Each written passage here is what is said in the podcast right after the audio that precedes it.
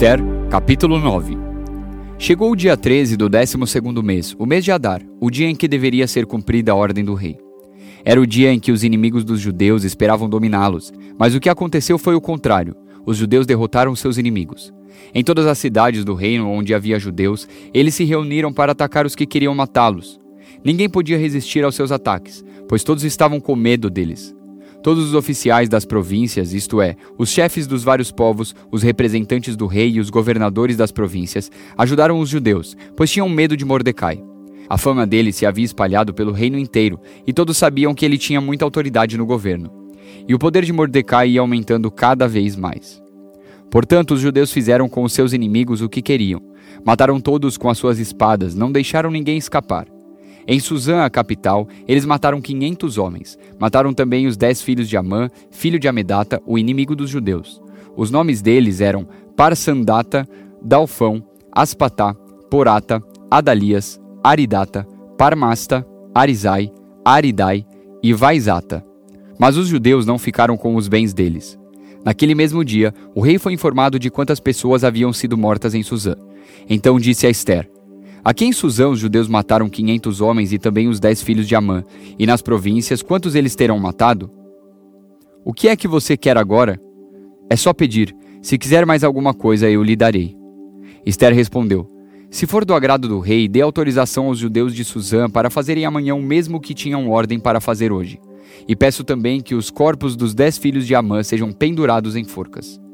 O rei concordou e mandou ler a autorização em público em Suzã e os corpos dos dez filhos de Amã foram pendurados em forcas. No dia 14 do mês de Adar, os judeus de Suzã se reuniram e mataram mais 300 homens na cidade. Mas não ficaram com os bens deles. No dia 13 do mês de Adar, os judeus das províncias se reuniram e se defenderam. Mataram 75 mil inimigos e assim se livraram de todos os que os odiavam. Mas não ficaram com os bens dos mortos. No dia 14, eles descansaram e comemoraram com banquetes e festas. Mas em Suzão, os judeus comemoraram no dia 15 do mês, pois nos dias 13 e 14 eles mataram os seus inimigos e só no dia 15 descansaram. É por isso que os judeus que vivem em vilas e povoados comemoram o dia 14 de Adar com banquetes e festas e mandam comida uns aos outros. Mordecai escreveu tudo o que havia acontecido e mandou cartas a todos os judeus que moravam em todas as províncias do reino, tanto aos de perto como aos de longe. Nas cartas, ele ordenou que todos os anos eles comemorassem os dias 14 e 15 do mês de Adar, pois foi nestes dias que os judeus se livraram dos seus inimigos, e foi neste mês que a tristeza e o luto se transformaram em alegria e festa. Portanto, que dessem banquetes e festas, mandassem comida uns aos outros e distribuíssem presentes aos pobres. Assim, os judeus, de acordo com o que Mordecai tinha escrito, começaram o costume de comemorar esses dias. Amã, filho de Amedata, descendente de Agag e inimigo dos judeus, tinha planejado acabar com eles e tinha mandado tirar a sorte, chama-se isso de Purim, para resolver em que dia ia matá-los. Mas Esther foi falar com o rei, e ele ordenou por escrito que o mal que Amã havia planejado contra os judeus caísse sobre o próprio Amã.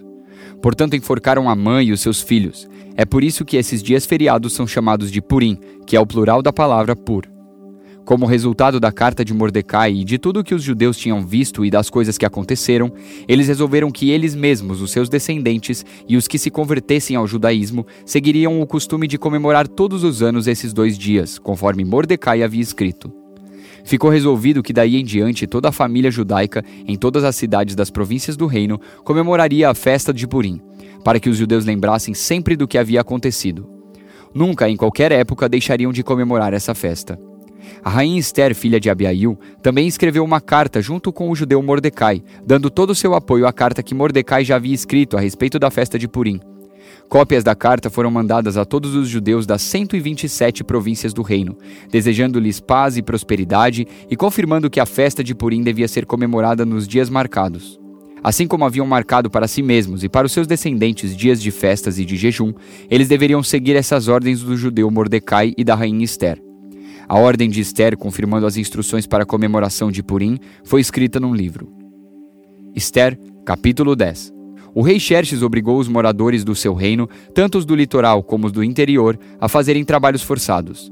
Todas as grandes e maravilhosas coisas que Xerxes fez e também a história completa de como colocou Mordecai no alto cargo do seu governo, tudo isso está escrito nos livros da história dos reis da Média e da Pérsia. O judeu Mordecai ocupou a mais alta posição do reino, logo abaixo do rei Xerxes. Mordecai era admirado e estimado por todos os judeus.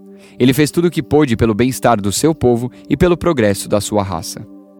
Salmos, capítulo 107, versículo 23.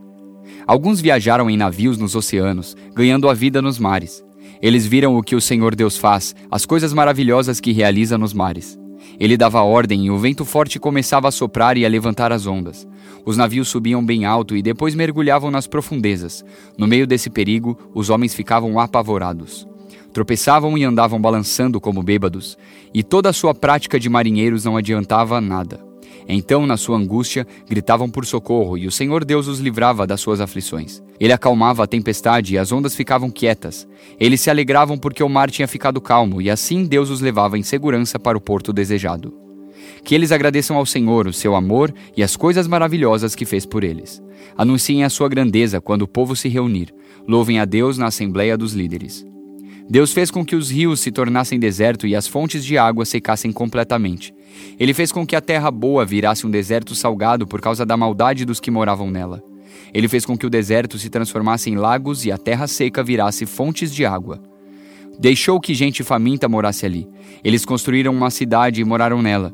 Semearam os campos, fizeram plantações de uvas e foram boas as colheitas. Deus abençoou o seu povo e eles tiveram muitos filhos.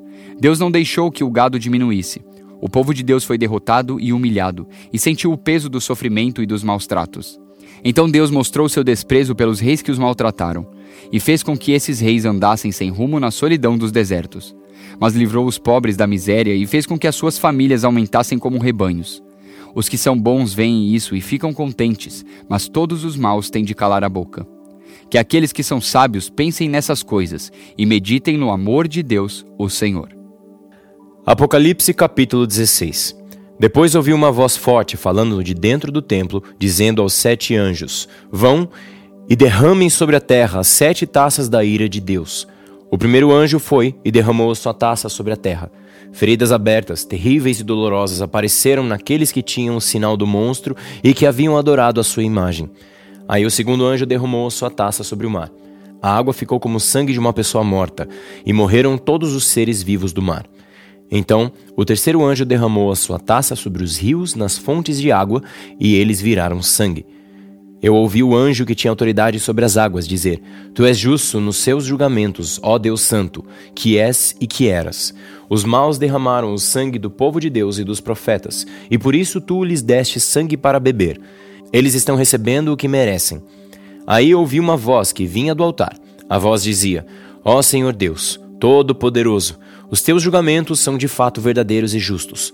Depois, o quarto anjo derramou a sua taça sobre o sol, e ele recebeu licença para queimar as pessoas com fogo.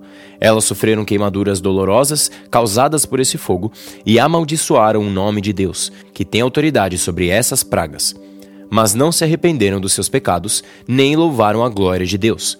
Então, o quinto anjo derramou a sua taça sobre o trono do monstro, cujo reino ficou na escuridão, e as pessoas mordiam a língua de dor, e por causa das suas dores e feridas, amaldiçoavam o Deus do céu. Porém, não abandonaram as coisas más que faziam. Em seguida, o sexto anjo derramou a sua taça no grande rio Eufrates. O rio secou, a fim de se abrir um caminho para os reis que vêm do Oriente. Então vi três espíritos imundos que pareciam rãs que saíam da boca do dragão, da boca do monstro e da boca do falso profeta. Eles são os espíritos maus que fazem milagres. Esses três espíritos vão aos reis do mundo inteiro a fim de os ajuntar para a batalha do grande dia de Deus, o Todo-Poderoso. Escutem, eu venho como um ladrão. Feliz aquele que vigia e toma conta da sua roupa, a fim de não andar nu e não ficar envergonhado em público. Depois os espíritos ajuntaram os reis no lugar que em hebraico é chamado Armagedon. E por último, o sétimo anjo derramou a sua taça no ar. Então, uma voz forte veio do trono no templo, dizendo: Está feito. Houve relâmpagos, estrondos, trovões e um violento terremoto. Tão violento como nunca houve igual desde a criação dos seres humanos. Foi o pior de todos. A grande cidade se quebrou em três partes, e as cidades de todos os países foram destruídas. Deus lembrou da grande Babilônia e lhe deu o vinho da sua taça, o vinho do furor da sua ira. Todas as ilhas desapareceram e todos os montes sumiram. Chuvas de pedra caíram do céu sobre as pessoas. Eram grandes pedras, que pesavam mais de 30 quilos, e as pessoas amaldiçoaram a Deus por causa da praga de chuvas de pedra, pois ela era terrível.